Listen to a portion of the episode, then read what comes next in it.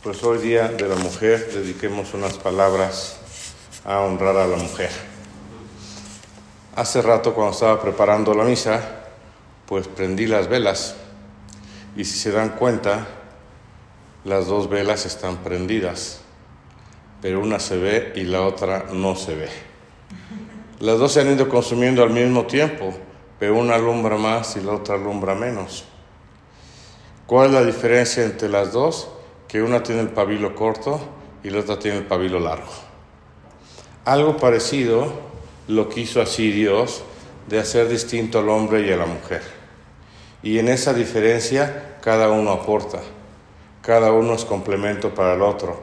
Y aunque el mundo nos hable de diferencias de todo tipo, yo creo que algo que suscita mucha paz y que suscita mucha tranquilidad es que Dios al ser humano, en su término hombre o en su término mujer, bien formados y bien acompañados, somos complementos. Y nos da fuerza saber que mis carencias me las fortalece otro ser humano y que mis debilidades me las fortalece otro ser humano. En nuestra manera educativa hay un lema que se llama Integra Mulier, mujer integral. Y de toda la vida se ha buscado que aquellas niñas, jovencitas, señoritas que están bajo nuestra custodia formativa, queramos formarlos integralmente. Y la palabra integral es mucho más amplia de lo que uno cree. Para nosotros, en nuestra espiritualidad, vemos cuatro campos en los que tenemos que acompañar a la mujer en su formación, pero también se habla de formación continua, es decir, no solo hasta que sean mayores de edad, no solo en tiempo de universitarias, sino también como profesionistas, más adelante como mujeres en el trabajo o mujeres ya casadas. ¿Cuáles son estas cuatro columnas de una mujer integral? Su formación humana, su formación espiritual, su formación académica y su formación apostólica. ¿Quién es la primera que educa, peina, limpia y está pequeño del bebé? La mamá. Más allá de la formación que haya recibido, trae en su interior esta sensibilidad para que esa nueva criatura que tiene en sus brazos la cuiden, la mime y la ayuden a formar no esa niña, sino con la amplitud de mira de formar a la dama.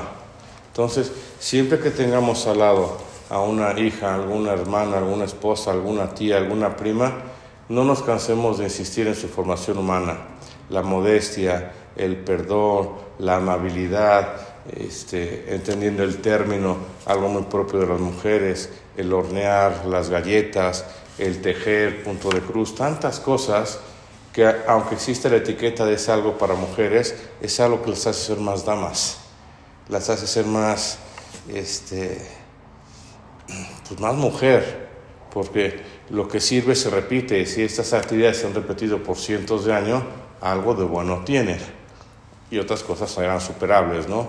Pero también está la parte espiritual. ¿Quién nos enseñó a persinarnos? ¿Quién nos enseñó la primera oración? ¿Quién nos enseñó a llamar a la Virgen mamá? Pues yo creo que el reflejo que nos llega es nuestra mamá. Y ella nos fue acompañando para acercarnos a las cosas de Dios. El día de nuestra primera comunión, ¿quién nos dio los consejos más acertados para decir cuando recibas a Cristo habla de esto o habla de aquello? Si eras niño o eras niña, ¿quién te preparó y te vistió y te puso gel en la cabeza antes de subirte al coche? Esa vida espiritual tenemos que seguirla potenciando en nuestras mujeres, que sean mujeres como María, cercanas a las cosas de Dios. Pero estamos en el tercer milenio y también es muy importante creer en la formación académica de nuestras mujeres, creer que tienen mucho que aportar a la cultura, creer que son pilares en los campos donde se han ido incorporando. No entro en la bondad de qué carrera deberían estudiar o cuál es la que les conviene, porque entonces no estaríamos festejando el Día de la Mujer, en esa libertad de que actualmente tienen más opciones para escoger. Pero sí es posible acompañar a las hijas, hermanas, primas en sus decisiones académicas, ayudarles a ver cómo se ven ellas a largo plazo para que puedan ejercer eso que les ha invertido 5 o 7 años de su vida, una licenciatura, una maestría, para que vean cómo pueden seguir aportando desde el frente de batalla donde nos se encuentran. Y sí lo veo yo cuando hay reuniones de equipo mixtas, cuánto aportan ambos sectores. La óptica desde cada quien, cómo se aporta. Por eso, y lo digo en plural, necesitamos a los hombres y necesitamos a las mujeres, porque ambos son complementarios. Pero llegamos al punto que lo rompe todo, la cuarta columna, la del apostolado, o la del voluntariado, o la de la vida social. ¿Quién es la primera que nos enseña a dar algo en bien de otros? ¿Quién es la primera que nos dice dile gracias? ¿Quién es la primera que nos dice di por favor? ¿Quién es la primera que nos dice ahora que vayas comparte de lo que traes? Pues es nuestra mamá. Ya después en distintas etapas nos van enseñando a que todo lo que recibimos es para darlo a los demás. Entonces, la mujer en su formación tiene un alto nivel de generosidad y es el ejemplo de las velas. Se prendió en el mismo tiempo, pero la otra tardó en generar cera para empezar a aumentarse. Su pabilo ya está más a la vista.